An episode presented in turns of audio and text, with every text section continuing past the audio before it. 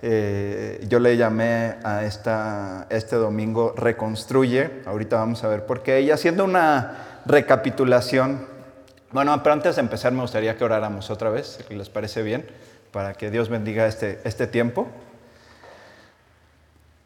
Señor, cuántas gracias te damos por poder estar aquí reunidos, ya sea de forma física o virtual.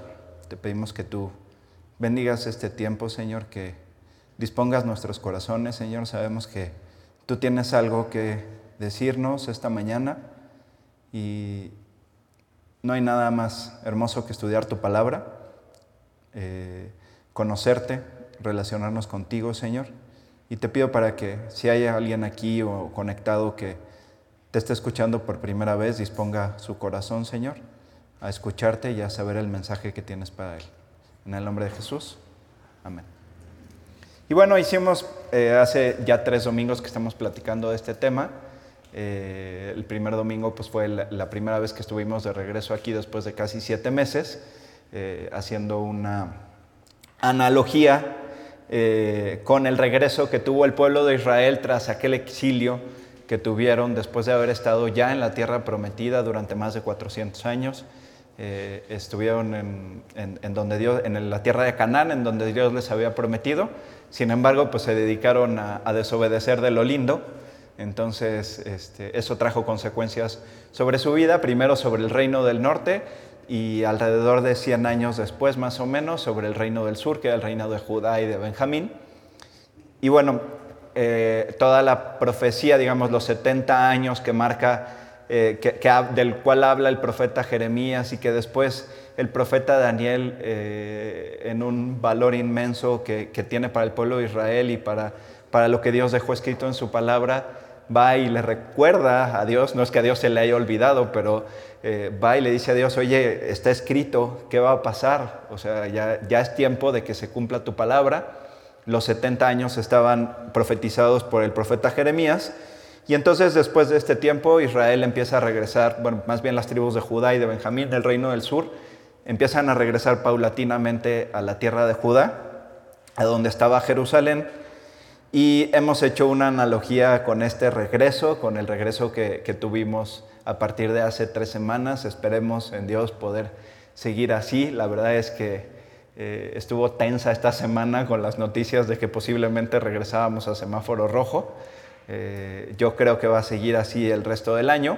Entonces sigamos orando para, para, poder seguir estando aquí, para poder seguirnos congregando, para que esto no cambie y pues Dios bendiga esta ciudad, bendiga este país y a cada uno de nosotros nos guarde de, de cualquier enfermedad. ¿no? Que, que, eso no significa, por favor, no vivas con miedo. No, no, no, no podemos vivir con miedo. Tenemos que vivir en confianza, confía en Dios toma las medidas eh, que están dictaminadas. De verdad, yo conozco gente que ha convivido con personas que están contagiadas. Las dos personas estuvieron todo el tiempo con el cubrebocas en una distancia de un metro y medio y no pasó absolutamente nada. Entonces, las medidas son sencillas, no vivas con miedo, solo simplemente sé prudente, es a lo que nos llama Dios, a ser prudentes y a, cuidarnos, pero no podemos vivir con miedo. Y bueno, regresa el pueblo de Israel a la tierra de Judá, al reino del sur, donde estaba ubicada la ciudad de Jerusalén. Y toda esta desobediencia derivó en que los, caldeos los, atacaran. Regresa el pueblo de Israel 70 años después. Y en esto hemos estudiado, hemos escuchado sobre cuatro personajes. Está Zorobabel por un lado, descendiente de los reyes de Judá, Jesús a Josué, eh, de los sacerdotes levitas, como los dos pilares, estas dos ramas de olivo de las cuales habla el profeta Zacarías, y eh, dos figuras también, eh, aparte el sacerdote Esdras y Nemías. De estos dos últimos es en quien más nos hemos enfocado. El sacerdote Esdras es de enorme relevancia en el Antiguo Testamento, de enorme relevancia para el pueblo de Israel en esta época del regreso y sobre todo en el regreso espiritual tras el cautiverio.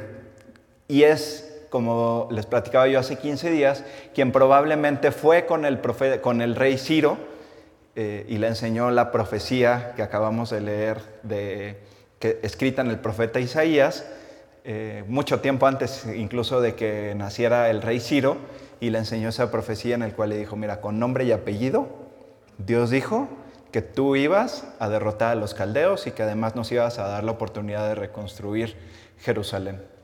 Entonces, si tú lees en los Salmos, Dios habla de que Dios pone y quita reyes, y pues desde mucho tiempo antes, de, incluso del nacimiento de Ciro, con su nombre y todo, Dios profetizó lo que este rey persa iba a hacer para el pueblo de Israel. La semana pasada Tony nos platicó acerca del otro libro que complementa al libro de, Esdras, o sea, toda esta, digamos que están en, como en un orden cronológico, aunque pasan muchos años, pero son, son momentos muy similares entre el libro de Esdras, el libro de Nehemías y el libro de Esther. Eh, todo pasa en un contexto similar, posterior al, al, exilio, y eh, este es un libro que Posiblemente, lo, se cree, lo más probable es que lo haya escrito Esdras, junto con Primera y Segunda de Crónicas, que también les comentaba, que pues Primera y Segunda de Crónicas, si tú lo lees a comparación de Primera y Segunda de Reyes, tiene una connotación un tanto diferente. No dice cosas diferentes, dice exactamente lo mismo. Pero el sacerdote Esdras decide omitir ciertas cosas que sí relata los libros de Reyes, como bueno, el comportamiento de Salomón al final de su reinado, porque este era un libro de exhortación para todo el pueblo de Israel que regresó después, de, después del exilio a la tierra de, Israel. En el caso de Esdras, eh, vemos, Nemías y Esdras hablan de dos reconstrucciones diferentes. El caso de Esdras habla sobre la reconstrucción del templo y Nemías habla sobre la reconstrucción de la ciudad. Y vemos en el libro de Esdras que por las dificultades que en ese momento empezaron a pasar todos los que habían regresado y ya estaban construyendo los cimientos, y entonces ya están en la construcción, ya están levantando las piedras para rehacer el templo, y llegan los del reino del norte que ya estaban mezclados con todas las razas y además más fríos y, y este, y secos en su relación con Dios. Su relación estaba más seca que nuestras manos después de las 25 puestas de gel al día. Este, estaban ya totalmente separados de Dios y además, como les decía, mezclados con muchas tribus. Llegan estos cuates del norte, conocidos mayormente como los samaritanos, eh, y llegan y empiezan a distraer, empiezan a oponerse, no los dejan seguir con la construcción del templo y ellos dicen, ok, pues ya se nos complicó un poquito la cosa.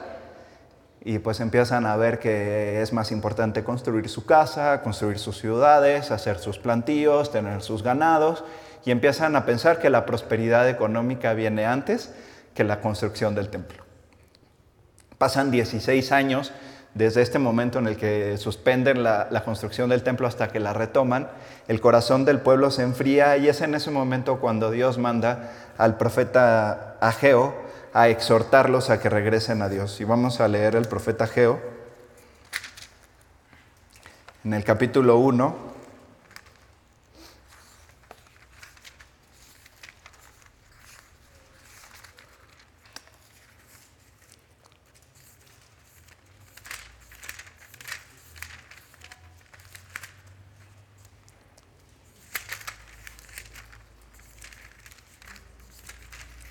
En los versículos del 5 al 7 dice el profeta Geo, pues así ha dicho Jehová de los ejércitos, meditad bien sobre vuestros caminos, sembráis mucho y recogéis poco, coméis y no os saciáis, bebéis y no quedáis satisfecho, os vestís y no os calentáis, y el que trabaja a jornal recibe su jornal en saco roto. Así ha dicho Jehová de los ejércitos, meditad sobre vuestros caminos. Y es que no creas que, ellos al empezarse a dedicar a la prosperidad económica les fue bien. Por supuesto que no. Y es lo que, lo que el profeta Ageo dice.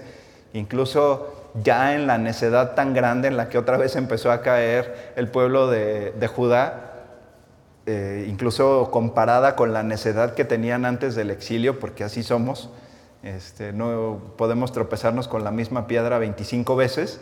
Y bueno, empezaron a caer en una necesidad tan parecida, buscando las cosas materiales, buscando las cosas mundanas, que incluso no venía esa prosperidad económica, incluso Dios tuvo que traer sequía sobre el pueblo de Israel para exhortarlos a que se dieran cuenta que lo principal era que tenían que reconstruir su relación con Él. El templo simbolizaba esto, simbolizaba la presencia de Dios eh, entre su pueblo, el que era llamado su pueblo, que era el pueblo judío. Y entonces lo principal era reconstruir esa relación con Él. Y ellos se habían olvidado de eso. Y es que es una verdadera tragedia cuando los creyentes olvidan su misión espiritual y se entregan a misiones temporales y mundanas. Nada es más triste que nuestros intereses dejen de ser los de Dios y que nuestra meta ya no sea servirle con todo el corazón. Y servirle, Dios tiene un plan para tu vida y lo vamos a ver un poquito más adelante con, con, con Nemías, porque estos cuatro personajes tienen características muy especiales y la vida de Nehemías llama particularmente la atención porque no es como ninguno de los otros tres, él no era ni sacerdote ni descendiente de los reyes, ni ocupaba ningún lugar prominente. Y sin embargo, Dios tenía un plan para su vida. Nehemías impulsó, Nehemías le pidió a Dios ser usado y Dios decidió cómo usarlo, dispuso su corazón. Y es que también cuando tú quieres ser usado por Dios, tienes que, por un lado, Dios ve tu corazón, pero tienes que esperar a ver cuál es el plan que tiene para ti. O sea, yo tocaba la flauta en la primaria y pues no, y, llegué a tocarla bastante bien. Este, en la secundaria también, incluso la, la, escuela en la que yo estaba era muy musical, tenía una orquesta y había un grupo selecto de flautas primeras, yo era parte de ese grupo de flautas primeras, pero pues yo no puedo llegar y decir, oye, Oscar, es que yo tocaba la flauta en la primaria, quiero estar en el worship, ¿no? Entonces, y, no es que a lo mejor Dios no hubiera tenido ese plan para mí, ya me quedó claro que no. hace años que no, bueno, empecé a agarrar una flauta ahorita que, mis hijos la tocan, pero pues no, no, no, porque haya tenido esa habilidad en algún momento de mi vida significa que, que, que, la puedo llevar a cabo para la obra de Dios. Hay incluso personas que pues se dedican a la oratoria. Yo no me dedico a la oratoria que dan conferencias. Oye, yo doy conferencias, yo quiero predicar. Pues no, espérate a ver si ese es el plan que Dios tiene para tu vida. Y Nehemías fue algo que hizo. Sea, dispuso su corazón, dijo, aquí estoy, como me quieras usar, úsame.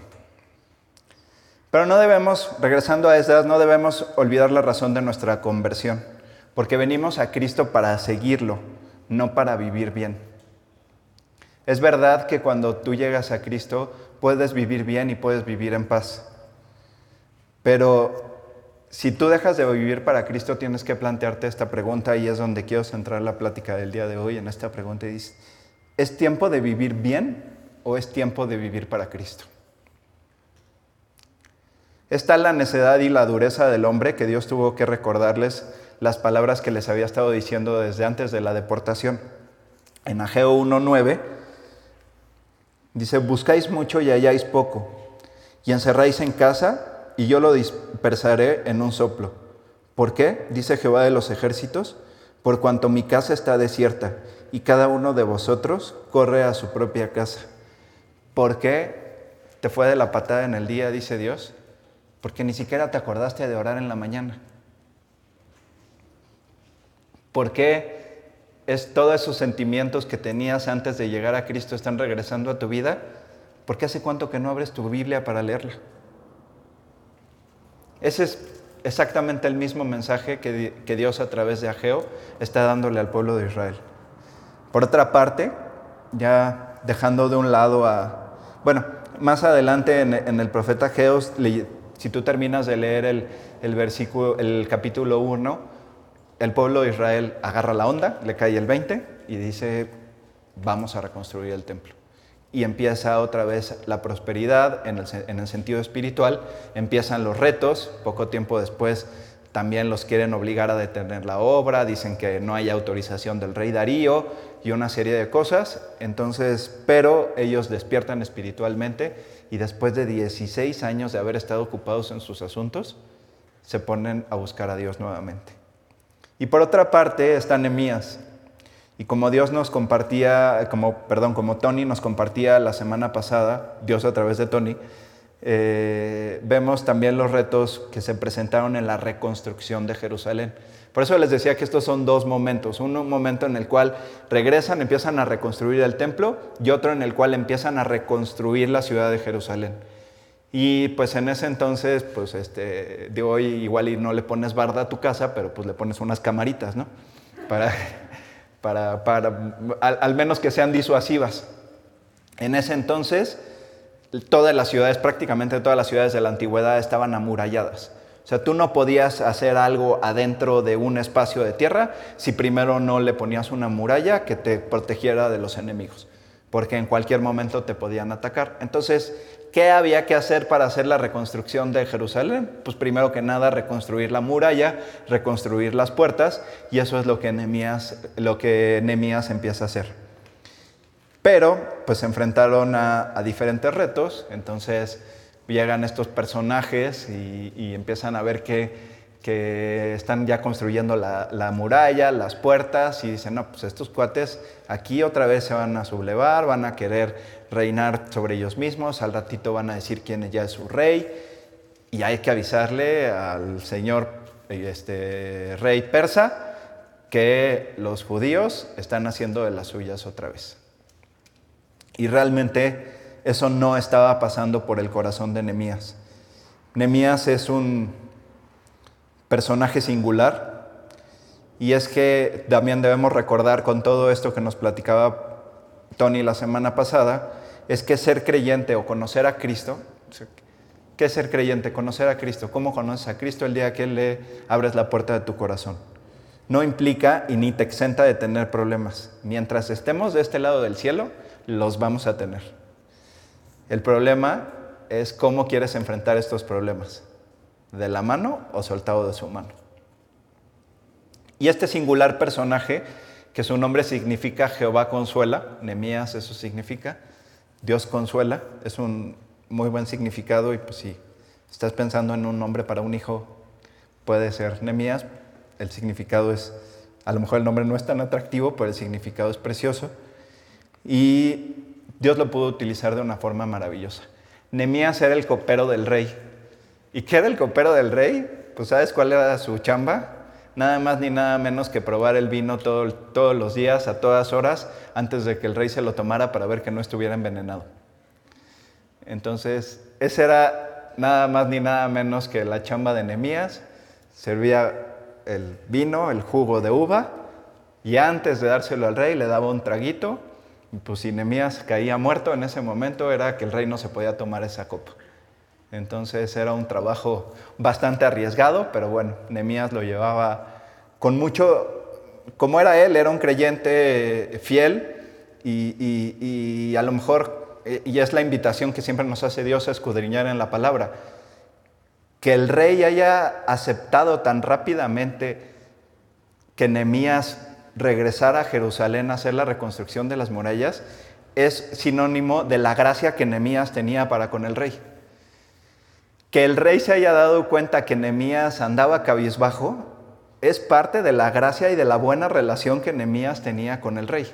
Entonces, había mucha gracia en este personaje, mucha gracia para con el rey. Era el rey más importante que existía en la tierra en ese momento y Nehemías estaba a un lado de él. Y es que lo que hizo Nehemías fue disponer su corazón y pedirle a Dios poder ser utilizado. Como les decía, es, verdad que parece que no tenía ninguna característica especial o antecedente particular. O sea, no era ni sacerdote, no era descendiente de los reyes, no era levita, eh, ni, ni, profeta. Y sin embargo, por la oración que hace Nehemías en Nehemías 1 del 5 al 11, vemos lo que había en su corazón y cómo anolaba el poder ser usado para hacer algo por su pueblo. Y vámonos al libro de Nehemías y vamos a leer esta oración que hace Nehemías en los versículos del 5 al 11. Y dije, te ruego, oh Jehová, Dios de los cielos, fuerte, grande y temible, que guarda el pacto y la misericordia a los que le aman y guardan sus mandamientos. Esté ahora atento tu oído y abiertos tus ojos para oír la oración que tu siervo que hago ahora delante de ti día y noche por los hijos de Israel, tus siervos, y confieso los pecados de los hijos de Israel que hemos cometido contra ti. Sí, yo y la casa de mi padre hemos pecado. En extremo nos hemos corrompido contra ti y no hemos guardado los mandamientos, estatutos y preceptos que diste a Moisés tu siervo. Acuérdate ahora de la palabra que diste a Moisés tu siervo diciendo, si vosotros pecareis, yo os dispersaré por los pueblos. Pero si os volviereis a mí y guardareis mis mandamientos y los pusiereis por obra, aunque vuestra dispersión fuere hasta el extremo de los cielos, de allí os recogeré y os traeré al lugar que escogí para hacer habitar allí mi nombre. Ellos pues son tus siervos y tu pueblo, los cuales redimiste con gran poder y con tu, poderosa, y con tu mano poderosa. Te ruego, oh Jehová, esté ahora atento tu oído a la oración de tu siervo y a la oración de tus siervos. Quienes desean reverenciar tu nombre, concede ahora buen éxito a tu siervo y dale gracia delante de aquel varón, porque yo servía de copero del rey. Entonces Nemías ya estaba dispuesto a, a ver qué hacía por su pueblo. Y a, que si, y, a la, y a la primera oportunidad que tuviera, poder hablar con su jefe, el rey, y decirle, oye, pues esto está pasando, necesito que, que nos ayudes y, y, que se pueda reconstruir la, la, ciudad de Jerusalén, porque pues él ya había pregun preguntado qué estaba pasando en Jerusalén y a través de su hermano se le informa que las murallas están destruidas, que no hay casas, que hay pobreza, que, que si bien los cimientos del templo y la reconstrucción del templo ahí va, pues todavía faltan muchas cosas, como les decía, la muralla, para poder defenderse principalmente de sus enemigos. Entonces, eh, Nemías hace esta petición, hace esta oración, y si te das cuenta, aunque eso es un texto relativamente largo, es, es una oración sencilla, es una oración de, escucha a tu siervo, dame gracia, perdona mis pecados, es una oración de confesión, es una oración similar al, mismo Padre nuestro. Es una oración pidiendo los elementos de todos los días para vivir que todos necesitamos, que están en el perdón, en la palabra de Dios, en la comida que es la palabra de Dios, y en la gracia que Él nos da y en la protección que Él nos da. Debemos esperar a ver cuál es el llamado que Dios tiene para nosotros, pero principalmente debemos tener un corazón dispuesto. Y es que así como Tony nos compartía, las dificultades que más adelante enfrentó Nemías, yo me identifico mucho con, con, todo esto. La verdad es que preparando este mensaje, tengo que decirles que particular, sé, sé que va a ser de mucha bendición este domingo por la semana que tuve. Fue una semana muy, muy, muy complicada, de muchos retos, de muchas dificultades. Pareció que Satanás estuvo toda la semana tratando de desubicarme, tratando de eh, hacerme tropezar. Y yo lo veo y digo, bueno, pues si toda esta semana estuvo así es porque seguramente el domingo va a ser de gran bendición. Eso me da confianza. Y eso no quiere decir que sea sencillo. A nadie, le, a nadie le gusta tener una semana complicada, de repente no logras dormir bien, estás cansado, es un reto tras otro, pero al final fue todo esto fue lo que vivió Nemías. Nunca dejaron de confiar, pero tomaron las precauciones y hicieron, fueron prudentes con todo lo que debían de hacer. Si tú les Nemías, te habla de que en el momento en el que iban a ser atacados por sus enemigos, lo único que hacían era comer, turnarse para dormir y orar. Y eso era todo lo que estaban haciendo, pero ni siquiera la ropa se quitaron para estar pendientes todo el tiempo. Es lo mismo que pasó en el libro de jueces con Gedeón, pues a quién escoge Dios, a quienes, a todos aquellos quienes se hincaron para tomar agua, no quitando la vista del enemigo. Fue a ellos a quienes escogió Dios para, para librar a Israel. El templo estaba reconstruido, pero las murallas aún estaban en, en, en ruinas. Y el pueblo de Dios debía comprender que el plan era completo. Una restauración a medias no es restauración y una entrega a medias no es entrega. Poco a poco podemos olvidar lo que nos trajo a Cristo. Olvidamos dar gracias, olvidamos leer, entramos en rutinas que no agradan a Dios ni a nosotros mismos, porque nadie que deja de dar gracias, nadie que deja de orar, nadie que deja de leer, empieza a tener una vida agradable. Nadie que está así está viviendo bien. El oír las noticias que le dio su hermano sobre todo lo que estaba pasando en Jerusalén le dio mucho dolor y tristeza. Y pasó muchos días llorando, tratando de entender qué era lo que estaba pasando y orando por su nación. Él sabía que él era parte de la tragedia y si las cosas iban a cambiar, tenía que empezar con su propia vida. Nada es más triste en la vida cristiana que la pérdida de gozo. Nada causa más dolor que ver a creyentes abandonar el camino y testimonios perdidos. Hay vidas que un día fueron causa de continuo gozo y hoy solo producen tristeza.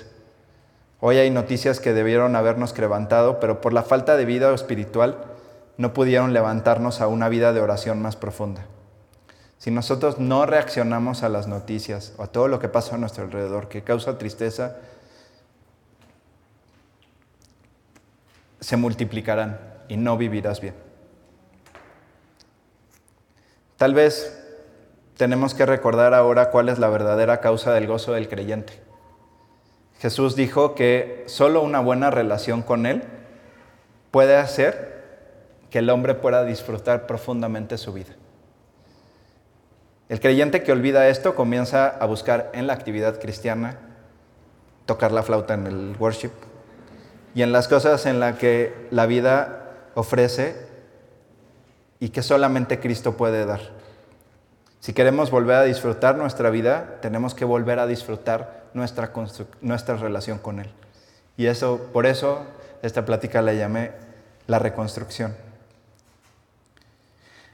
Él, y solo de esta forma, volverás a tener el anhelo de conocer y hacer su voluntad.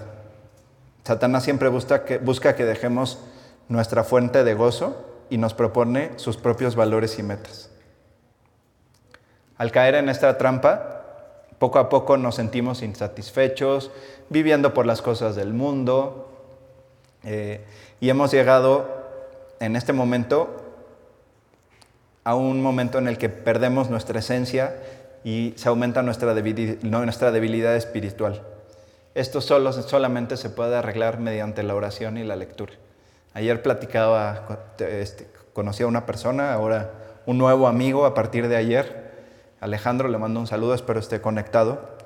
Y, platicábamos acerca de la Biblia y, de, la forma física que tiene este libro. Y le digo, bueno, tú tienes una Biblia.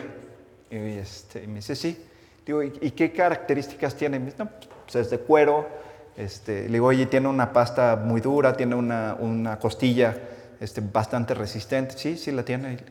bueno, y, este, y las hojas son de un material muy resistente, parecían un poco más delgadas que las hojas de cualquier libro o cualquier cuaderno, pero están hechas de un papel mucho más resistente. Sí, sí, tal cual. Ah, pues es que está hecha para que la destroces, hijo.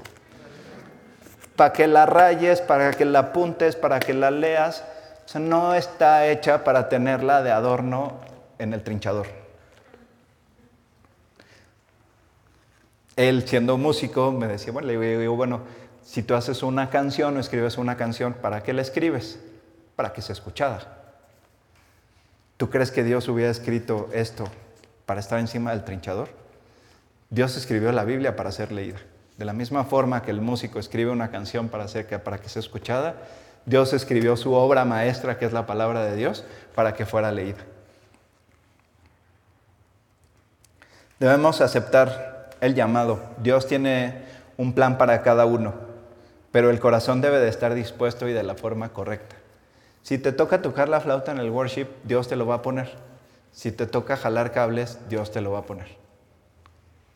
Tienes que esperar a ver cuál es el llamado que Dios tiene para tu vida, pero tienes que tener el, el corazón dispuesto. Y quisiera concluir esta plática recordando, porque hemos hablado mucho del templo y hemos hablado mucho de las murallas y, quisiera, a mí la verdad es que eh, me parece fascinante la, perfecta relación que tiene el templo con nuestra relación personal con Dios. Porque como lo dice el libro de Hebreos, incluso lo, lo relata de esta forma, dice, el templo estaba dispuesto de esta forma y estaba dispuesto de esta forma por una, por una razón muy específica. Estaba el lugar santo y luego estaba una cortina, que, era, que se la, conocemos mejor como velo, que dividía el lugar santo del lugar santísimo. Adentro del lugar santísimo principalmente estaba el arca del pacto, que, era, eh, que simbolizaba la presencia de Dios en ese lugar. Y pues a este lugar, al lugar santísimo, solamente accedía el sacerdote una vez al año, para ofrecer perdón primero por sus pecados y luego por los del pueblo. Este era el orden en el que tenía que hacer e, este, este ritual. ¿Y qué hizo Cristo cuando en el momento en el que muere? Como una mano invisible se rasga el templo, se parte en dos. Este templo incluso los babilonios lo llegaron a querer romper jalándolo con bueyes de lado a lado y no lo lograron romper. Era un velo similar. Entonces estaba construido de un material que era muy complicado romperlo, en los tejidos tenía, era muy complicado romperlo, y Cristo en el momento de su muerte lo, lo rompe de arriba abajo. Y entonces Cristo en el momento de su muerte hace dos cosas. Nos abre el camino al cielo mediante, la, mediante su muerte, paga la deuda que nosotros, que, que es tuya y que es mía, al morir por ti y por mí en la cruz, y abre el camino para relacionarnos directamente con Dios. Y entonces, oye Beto, ¿y cómo llego a ese lugar santísimo? Bien sencillo. Tienes este libro en tu mano y tienes la puerta cerrada de tu cuarto, ponte a orar y ponte a leer, estás en el lugar santísimo. Pero ¿cómo se hace eso primero que nada? Pues primero que nada tienes que tener a Cristo en el corazón. Tienes que estar seguro de ello. Porque el primer paso, el segundo paso no se puede lograr sin hacer el primero. Y como les decía hace un momento, lo que hizo, Cristo primero en la cruz fue morir por ti y por mí. Una vez que tú aceptas ese regalo, entonces tienes acceso al lugar santísimo mediante el establecer una relación personal con Él. Esta reconstrucción pues bueno, Dios quiere reconstruir tu vida, Dios quiere reconstruir la, relación que Él tenía diseñada desde el momento en el que te creó. Dios te creó para, hacer, para tener una relación personal contigo, pero esta relación nos, se rompió el día que pecaste. Y ese es, el, ese es el gran mensaje de todo esto. El templo ya hoy no existe, como les decía al principio de la plática, el pueblo judío espera la reconstrucción de este templo, espera que su Mesías, que ya está próximo a venir, va a reconstruir el templo porque creen que este lugar es el que va a restablecer el culto y a restablecer la relación con Dios como debe de ser. Pero eso ya se terminó. Y por eso Cristo en el futuro, a la mitad de la tribulación, va a tener que ir a decirles, pues todo lo que estaban esperando durante dos mil años estaba mal aquí estoy, estas son las marcas que ustedes me hicieron y yo ya vine hace dos mil años. Tú lo sabes y si lo estás conociendo por primera vez, pues lo único que tienes que hacer es abrirle la puerta de tu corazón a Dios. Y si quieres relacionarte con Dios, esto no es una religión. Si Cristo hubiera querido establecer una, religión, Cristo nació en el pueblo judío, Cristo nació en la, religión judía. Si hubiera querido eh, meternos en una religión, nos hubiera, nos hubiera dicho que todos teníamos que convertirnos al judaísmo. Y fue lo último que dijo. No vino a hacer una nueva religión, vino a hacer una nueva relación, una nueva forma de relacionarnos con Él.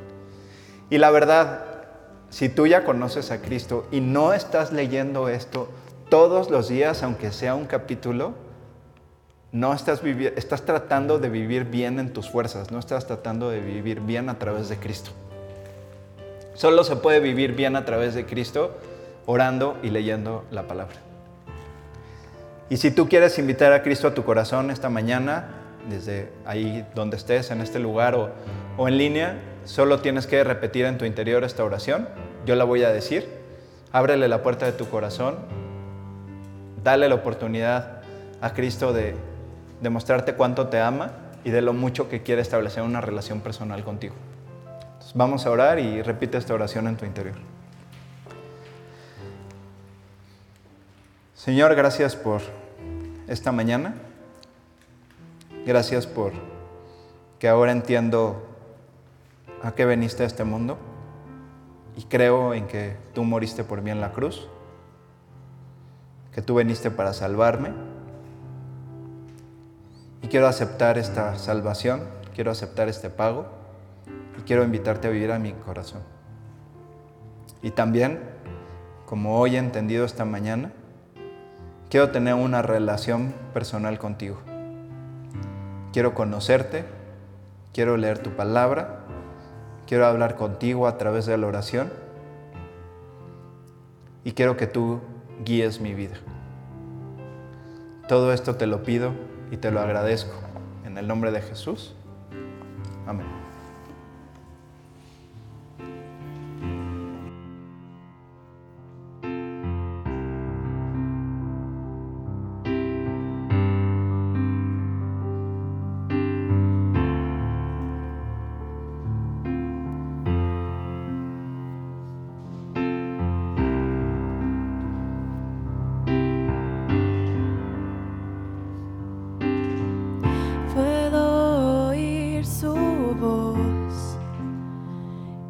Cristo el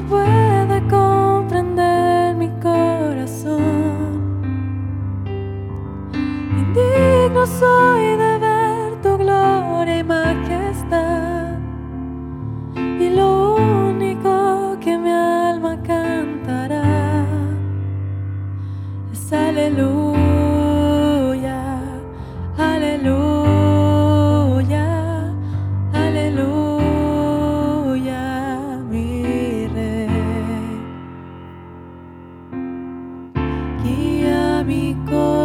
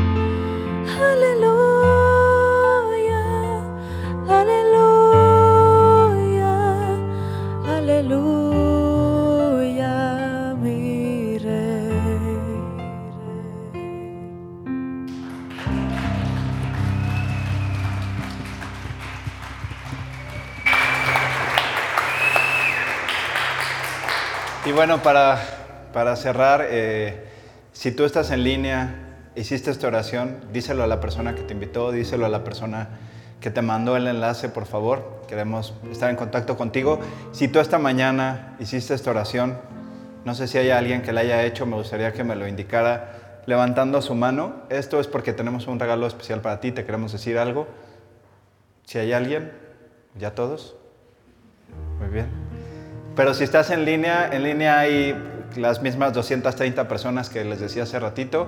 Entonces, díselo por favor a la persona que te, que te invitó, que te mandó el enlace y, y después esperamos poder hacerte llegar este regalo. Nos vemos la semana que entra, vamos a seguir cantando y que Dios los bendiga.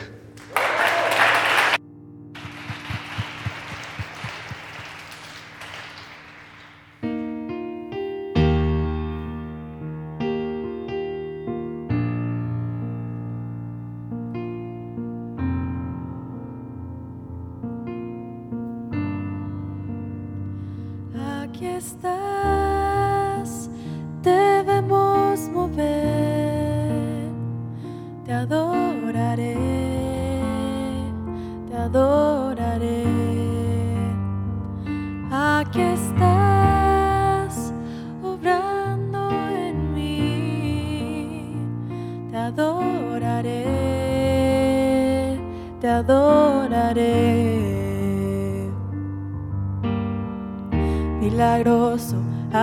Caminos, cumples promesas, luz en tinieblas, mi Dios, así eres tú.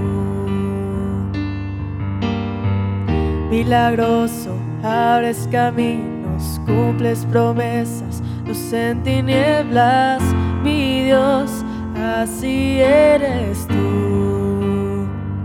Aquí estás, sanando mi corazón.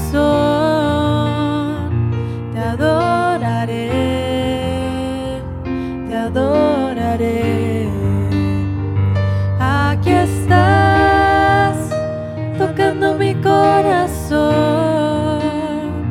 Te adoraré, te adoraré.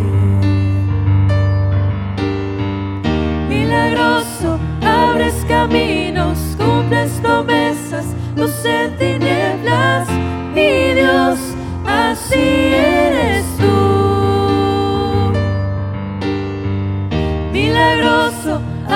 caminos, cumples promesas, luz en tinieblas, mi Dios, así eres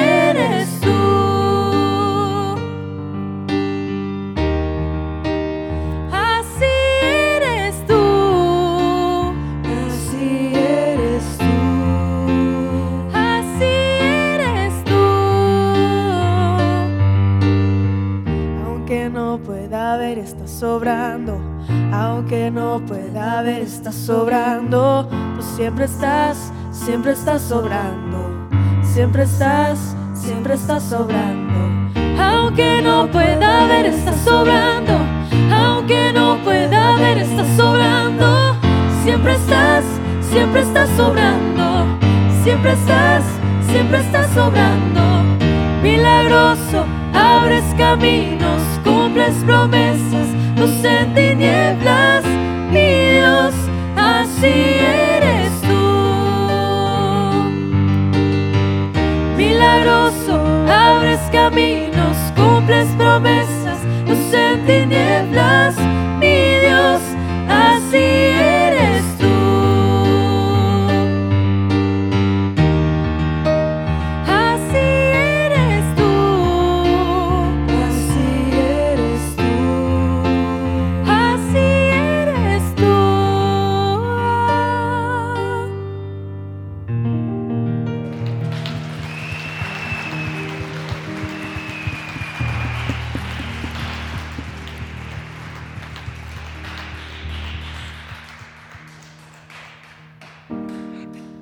Así es, así es Dios. Aunque no podemos ver, Él siempre está obrando. Muchísimas gracias, Mariel, Pato, eh, Silvana y Arián. Eh, qué bonito cantaron, de verdad, qué padre. Este, también gracias, Beto. Qué bonito mensaje, increíble este momento de aliento. Quiero decirles, bueno, Beto decía, antes de pasar al, al, a la imagen de Alea, quiero decirles, Beto, mencionaste una cosa muy padre, me gustó mucho que dijiste, que dijiste algo muy significativo. Dios no hizo la Biblia para que no se leyera. Así como el músico compone una canción para que sea tocada, para que sea escuchada, para que sea cantada, para que se escuche, pues Dios con mucha más razón escribió la Biblia para que se lea, para que se viva, para que se disfrute y para que Él pueda hacer los milagros, que Él quiera hacer los milagros en cada uno de nosotros. Recuerden que Dios va a hacer milagros y los vamos a ver. Y no solamente Dios es un músico, Dios ni siquiera es el director de la orquesta, Dios es el dueño de todo el universo y aunque no lo puedas ver, Él está obrando y Él quiere que tú disfrutes de la Biblia. Así es que gracias por conectarte el día de hoy.